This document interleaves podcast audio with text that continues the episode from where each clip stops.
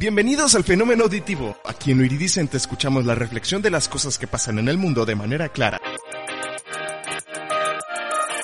Quédate con nosotros. Este es un podcast de Jairon Favela.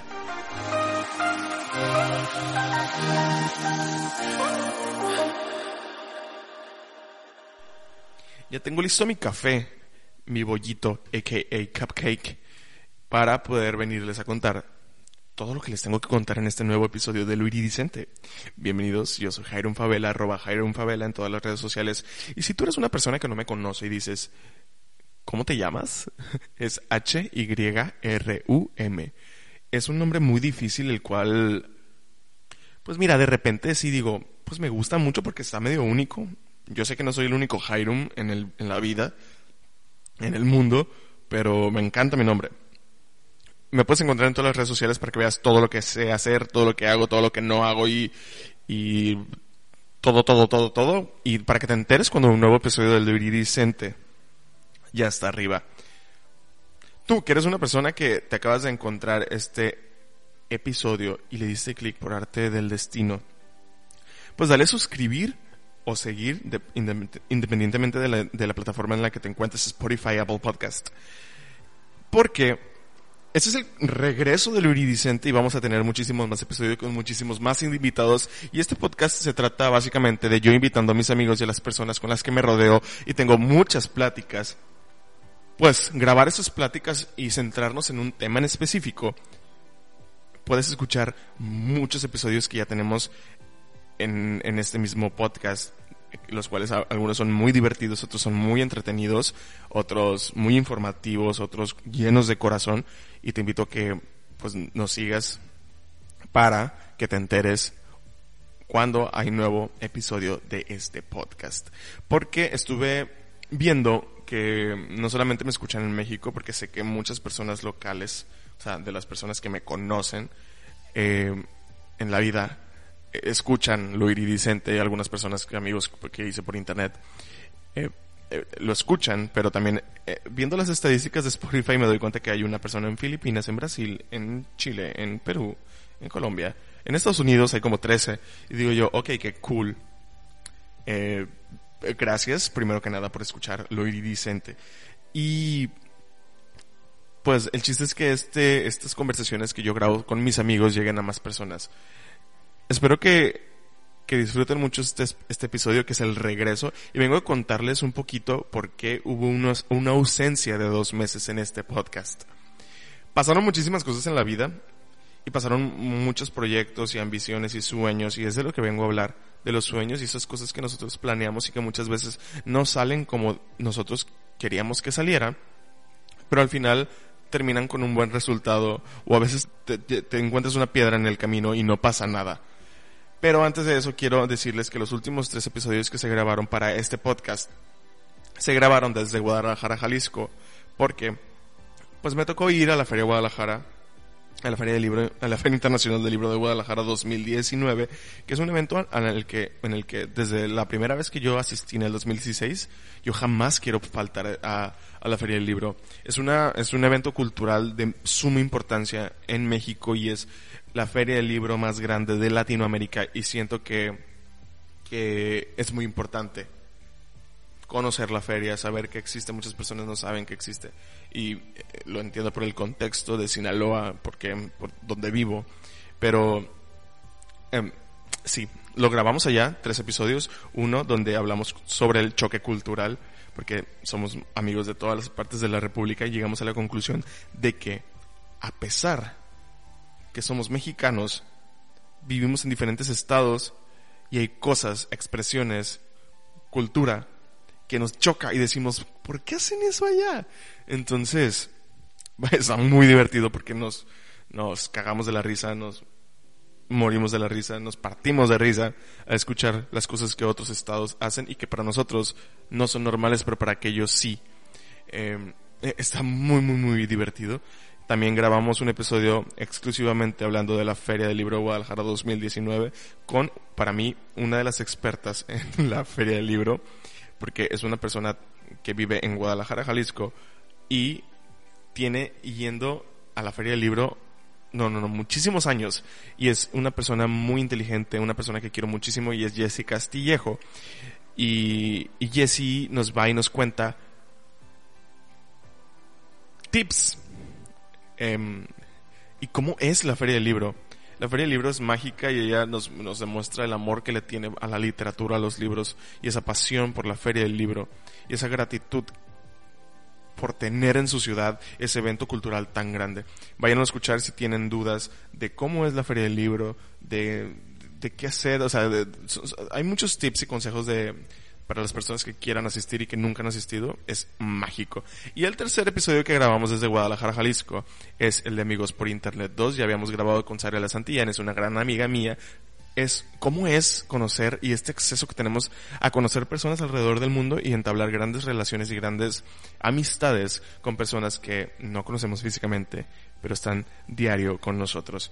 Eh, y, en esta ocasión, en el último episodio que grabamos desde Guadalajara, pues tenemos cuatro amigos que conocí por internet y que son las personas con las que veo, con las que me reúno en la Feria Internacional del Libro todos los años y hablamos sobre nuestra experiencia de ser amigos, que nos vemos una vez al año y que nos conocimos precisamente por internet. Esos son los últimos tres episodios que grabamos desde Guadalajara, Jalisco y la situación, pasaron muchísimas situaciones antes y después de la Feria del Libro, que es la razón por la cual me ausenté y este episodio nos ausentamos y no tuviste un nuevo episodio de Luis Vicente durante dos meses. La cuestión es que, ok, me voy a remontar hace algunos años para hablar de los sueños y de los planes y cómo las cosas cambian y está bien y no pasa nada. Eh, cuando yo estaba en primaria, pues era un niño que que le encantaba dibujar y que se la pasaba dibujando. Y el recuerdo que tengo de, de aquello que dibujé primero. Y no entiendo por qué. Y llego a la conclusión de que fue porque eh, mi color favorito es el verde. Y vamos, vivo en, vivo en Sinaloa y, y nunca, es más, nunca he visto un quetzal, un ave quetzal en vivo. Y ese fue uno de mis primeros dibujos. O en mi memoria, en lo primero que dibujé pájaros quetzales y llegó a la conclusión de que los vienen los libros de ciencias naturales. O, no sé, no sé si había quetzales en los libros de ciencias naturales, pero fue lo primero que yo dibujé y creo que ahí comenzó mi esa pasión por dibujar, esa pasión por por los colores, por el arte que yo no sabía qué significaba. Yo no sabía que esos movimientos que hacía con mis manos significaban algo y que podía crear y que desde mis manos creaba todo eso. Entonces, eh, le tengo mucho cariño a los aves quetzales a pesar de que nunca las he visto en vivo. Pero, pues, yo creo que ahí comenzó esa luz que empezaba poco a poquito a brillar en mí. Y recuerdo que desde la primaria, los últimos años de primaria, siempre dije que iba a estudiar arquitectura. Y efectivamente fue lo que estudié. Pero conforme vas avanzando en, tu edad, eh, llegas a, la preparatoria y existe esta presión de elegir una carrera a lo cual te tienes que dedicar toda tu vida. Y es una decisión tan fuerte y tan grande a los 17, 18 años. Y obviamente yo yo siempre dije que quería estudiar arquitectura. Les digo, efectivamente estudié arquitectura. Pero obviamente pasó por mi cabeza estudiar artes plásticas, pintura, algo relacionado con el arte. La arquitectura, vamos, la arquitectura es un arte. Pero al final sí pasó por mi cabeza, ¿no? Sí pasó por mi cabeza estudiar artes plásticas. Pero la situación fue que eh, escuché muchas conversaciones alrededor de mí, no necesariamente de mi familia, porque mis papás siempre me apoyaron en lo que yo quisiera estudiar. Y como yo toda la vida dije que iba a estudiar arquitectura, pues dijeron, órale, vamos, adelante. Pero uno escucha conversaciones de la gente que dice que del arte no vives, porque nos dejamos guiar por lo económico. Y claro, comemos y tenemos que vivir y hasta para respirar necesitamos dinero. Pero bueno, pasó por mi cabeza y al final lo descarté porque yo escuchaba que la gente decía que del arte no podías vivir. Y ahora que, que pasaron los años digo yo, no, ni madres, not in my watch. Y, y bueno, terminé entrando a estudiar arquitectura. Hay una disculpa, ¿verdad? Hice una pequeña pausa porque mi vecino me trajo agua de naranjita. Es un amor. Bueno, eh, al final estudié arquitectura y descarté en mi cabeza la idea de, de estudiar arte, artes plásticas. Y la situación es que, a pesar de esa decisión de no estudiar enteramente artes plásticas, pues sí, sí me rodeé de arte durante toda mi etapa universitaria, ¿no? Y nunca dejé de pintar, nunca dejé de dibujar, nunca dejé de aprender. En la preparatoria llevé un año de clases de pintura con una de las personas que yo considero que es la más talentosa de Wasabe, que se llama Edgar Molina. Es un pintor, eh, hace voces increíbles, es locutor de radio y es una persona tan es un actorazo también. Y él, con él llevé clases un año de pintura, pero hasta la prepa. Pero toda mi vida dibujé y toda mi vida pinté bueno, esa es como una pequeña introducción y me recuerda mucho el principito de cómo... No es la misma situación, ¿no? Claro que no. Pero el principito, eh, el aviador dice que dejó su carrera de pintor a los seis años, creo, porque la gente le dijo que, que no. Y como yo escuchaba a mi alrededor, en mi adolescencia, que no, que no podías vivir de eso, pues dije, pues no estudio eso, ¿verdad? Porque obviamente a todo el mundo nos encanta el dinero y mi yo de 18 años dijo, no, pues eso no. Entró a estudiar arquitectura. Fue una decisión, creo, bien, porque los primeros años de la carrera los disfruté. Obviamente como todas las personas y muchas personas que, que, que conocemos, o sea, todos conocemos a alguien que se metió a una carrera, se salió y se metió a otra y se salió y se metió a otra y después de, varios intentos encuentran eso que les apasiona, eso que les llena, eso que quieren hacer toda su vida. Y, es válido y está bien. Bueno, eh, entro arquitectura, lo disfruto mucho, pero en el cuarto año ya, o sea, son cinco años de arquitectura en, la Universidad Autónoma de Sinaloa. Y digo yo, ya no quiero esto. Y me sentí abrumado. E iba no, me sentía tan frustrado de ir a la escuela y sentir que no avanzaba y sentir que, que no era para mí. Y es muy feo porque ya invertí tres años de mi vida en esto. Tres años y medio de mi vida en esto. No me puedo salir. Pero al no salirme estoy condenándome a, a, a un año y medio más de sufrimiento en la escuela y de trabajos que no son sencillos y que inviertes muchísimo tiempo. Entonces, al final pasé por una crisis de, de no quiero, ya no quiero esto, me voy a salir. Y pues recapacité y ya terminé la universidad. Eh, todo el mundo pasa por esas crisis de, o muchas personas, no todo el mundo, porque conozco gente que no pasó por esas crisis, pero bueno, bien por ellos. Eh, bueno, terminó la universidad en junio del 2019, el año pasado, y pues otro chingazo. me enfrento a una realidad que es estar recién egresado y no saber qué hacer. Y para todo eso que te preparaste, que tú dijiste, ok, ya, ya llevé el paso 1, 2, 3, 4, 5, que es la universidad. Ahora, el paso 6, trabajar. Pero haciendo cálculos y pensando en cuántos alumnos salimos por generación en mi universidad, cuántas universidades hay en Culiacán que tienen arquitecturas, arquitectura. ¿Cuántos egresados por la pura ciudad de Culiacán hay anualmente? Agreguémosle todos los de Sinaloa. Somos muchos y no hay mucho lugar para todos. Y eso me parece verdaderamente triste. Y, y estoy muy feliz por mis amigos que están ya ejerciendo, que están en la construcción, en el diseño de muebles, en el diseño de interiores, en el diseño en general, en la construcción en general. Y la verdad les mando un aplauso porque, por haber encontrado esos espacios donde trabajar y donde se sientan a gusto.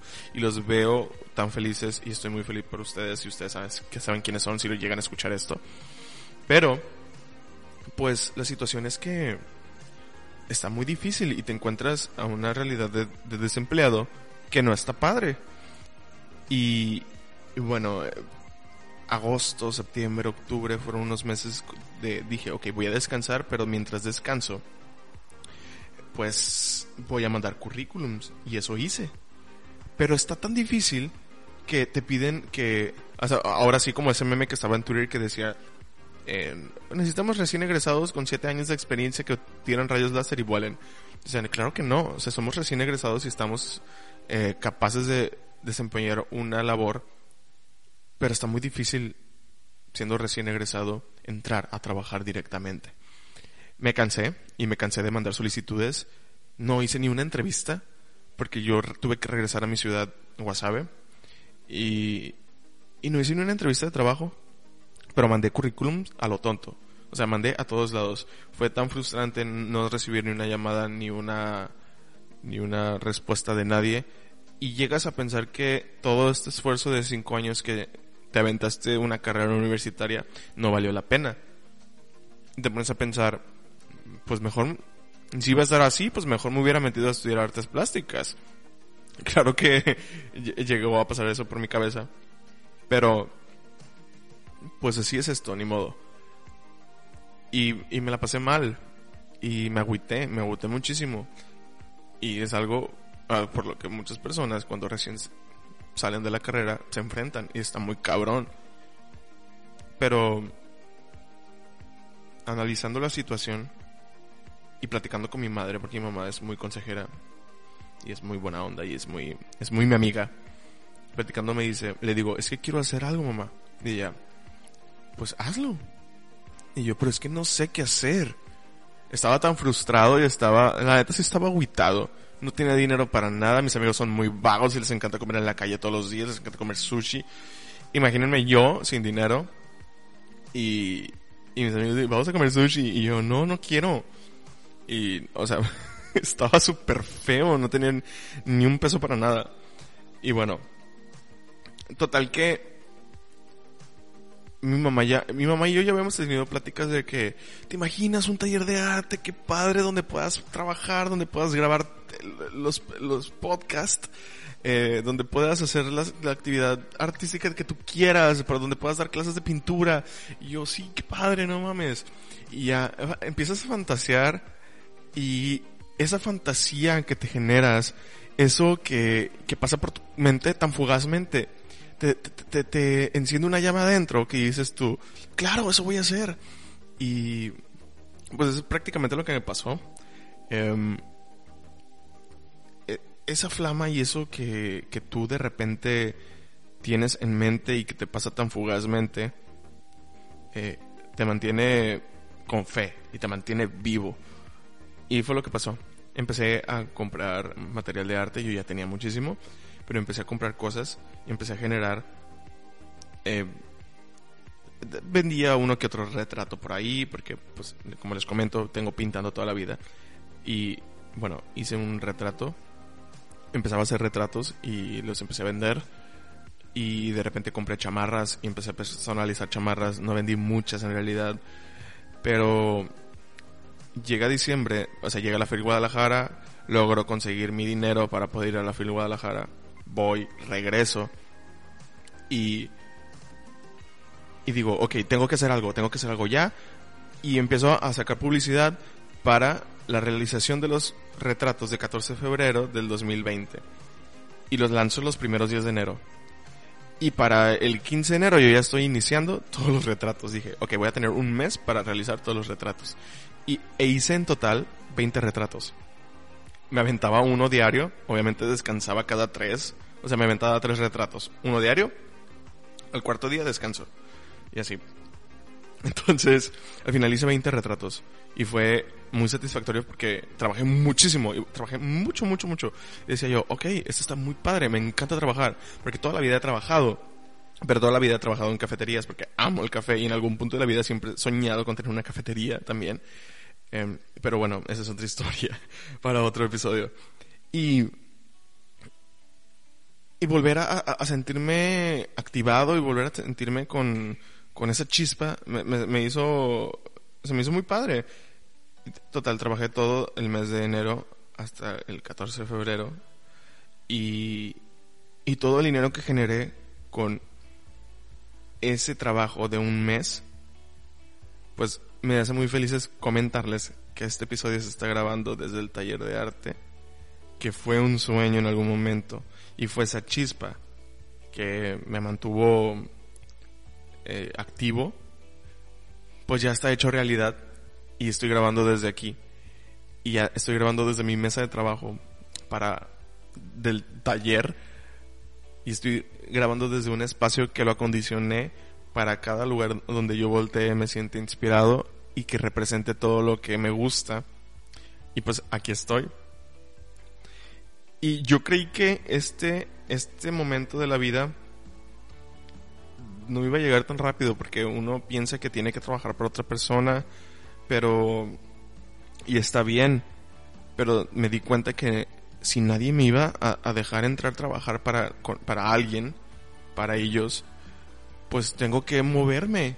Y eso fue lo que hice. Y aquí estoy, ya en mi taller de arte, y estoy muy feliz de estar aquí, estoy muy feliz de tener un espacio donde grabar el podcast, donde hacer mi arte, donde enseñar y transmitir este arte, y pues estoy muy feliz de estar aquí, la verdad, y de anunciarles que lo iridiscente sigue y que, y que ese, ese pequeño pensamiento y plan que ha de haber sido como en broma con mi mamá de tener un taller de arte, pues ya está materializado, ya estoy aquí, me traje todos mis libros, me traje mis pósters de Wicked grandote, me traje los programas de mano de la ciudad, de las obras de teatro presentadas en el Teatro Telmex de la Ciudad de México, tengo los programas de mano de, de Los Miserables, de Wicked y del Rey León enmarcados y se ven súper bonitos. Eh, si quieren ver cómo quedó el taller, vayan a mis redes sociales o a las redes sociales de mi taller para ver cómo quedó. Es un espacio súper agradable y me encanta. Entonces, también si quieren alguna cotización por ahí, ya saben que pueden irme a pedir cualquier cosa relacionado con la pintura. Que tu sombrero pintado, que tu chamarra pintada, que tu retrato, que tu cuadro decorativo, todo lo que tú quieras. Y tengo envíos a toda la República. Entonces, mira, vayan y uh, vean lo que podemos hacer. Y si tú quieres algo pues se lo podemos enviar también, ¿no? Igual si son personas locales, pues mira, bienvenidos.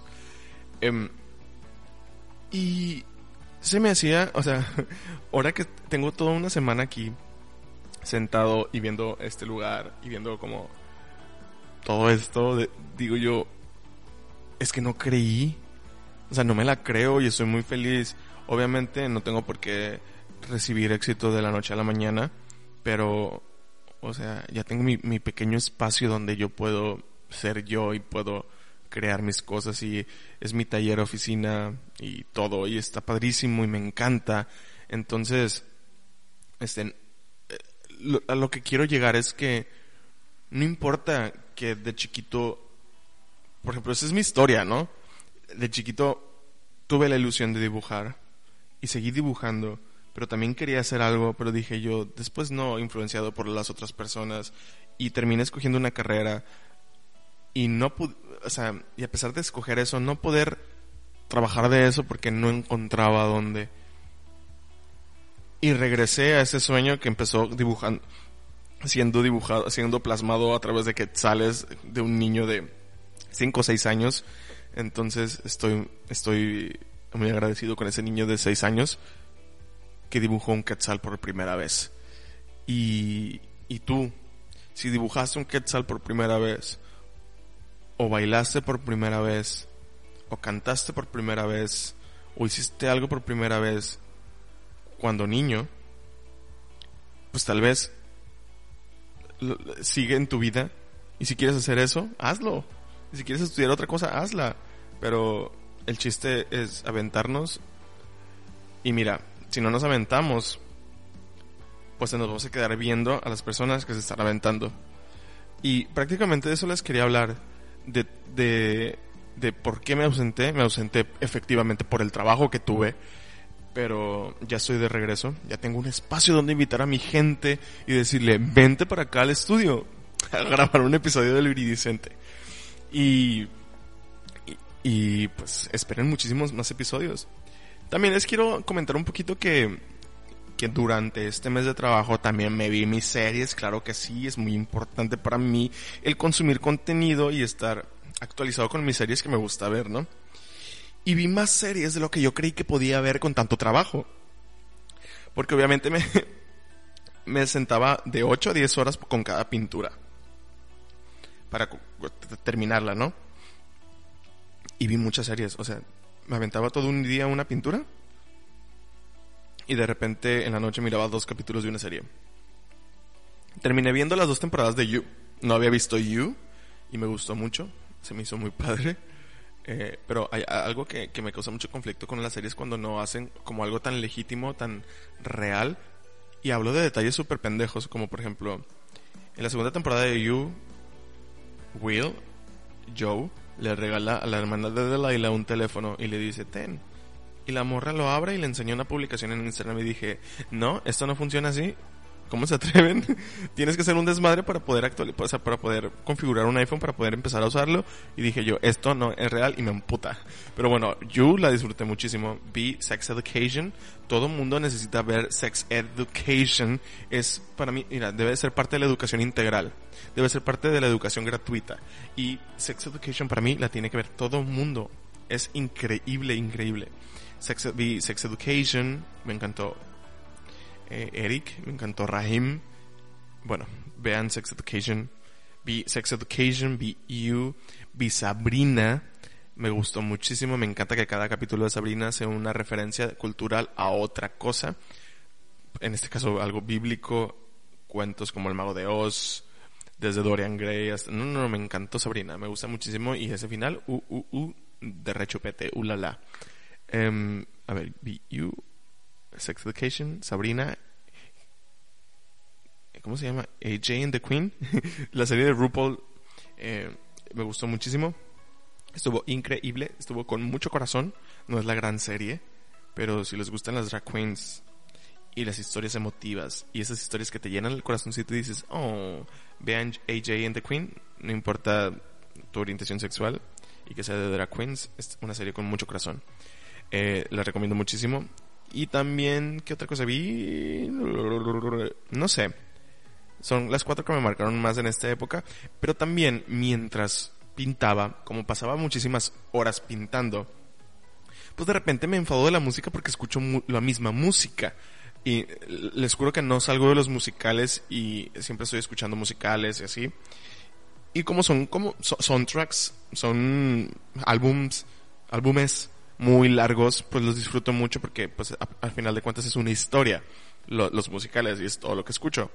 Pero pues decidí escuchar podcast y hay dos podcasts que me los acabé toditos los episodios, que es Perdón por el Spanglish y no mames, estoy traumado con Perdón por el Spanglish, que es de Favorosco y de Sofía Berta. A Favorosco ya la sigo, la sigo desde toda la, la vida, a Favorosco la conozco como desde que tengo 14 años a ver, sí, la debo de conocer como desde cuando desde que tengo 14 años, entonces para mí Fa es una persona que la vengo siguiendo toda mi adolescencia, toda mi vida. Y este nuevo podcast que abrió con Sofía Berta me gustó muchísimo y es una práctica tan casual como las que me encanta tener aquí en el podcast con el con Spanglish y me siento tan identificado porque yo en mi vida diaria, las personas que me conocen y me rodean saben que hablo con Spanglish todo el tiempo. Y y es, me gusta mucho, perdón por el spanglish. Y lo estoy escuchando y yo digo, yes, bitch, yes. Y me siento muy related con ellas. Entonces, bueno, perdón por el spanglish, es un podcast que le recomiendo muchísimo. También estuve escuchando leyendas legendarias, pero tengo un pequeño problema con los podcasts y los creadores de contenido que están dirigidos de hombres para hombres, porque, you know, pasaron muchas cosas con Richo Farrell, con Mau Nieto, con El Frasco, La Cotorriza. Pero mira, bueno. Ah, lo escuché todo Leyendas Legendarias y lo disfruté mucho, pero algunas veces digo yo, uy, manos, no la rieguen tanto con las cosas que dicen, ¿no? Más cuando tienen invitados eh, muy heteros, muy hombres, según ellos.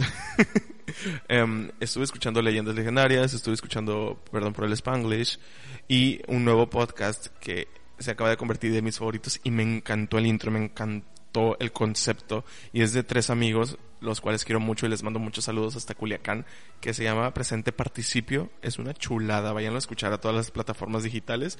Esta red de rechupete, se los juro. Y prácticamente esa ha sido mi vida desde junio para acá y fue difícil, sí. Me tropecé, sí, por supuesto. Me dolió, sí. Reflexioné también, pero al final, a pesar de, de todo eso, me aventé y aquí estamos.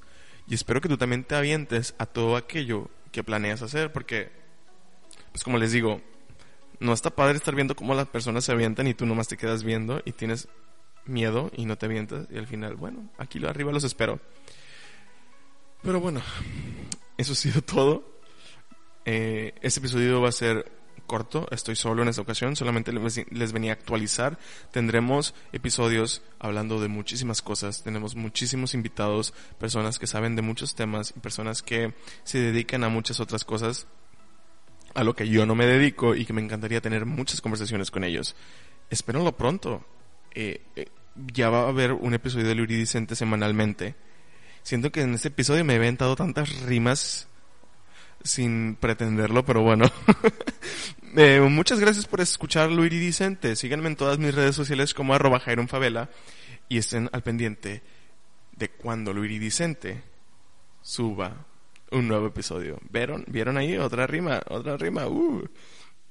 Eh, los quiero ver triunfar y, y ver felices. Nos vemos a la próxima. Adiós.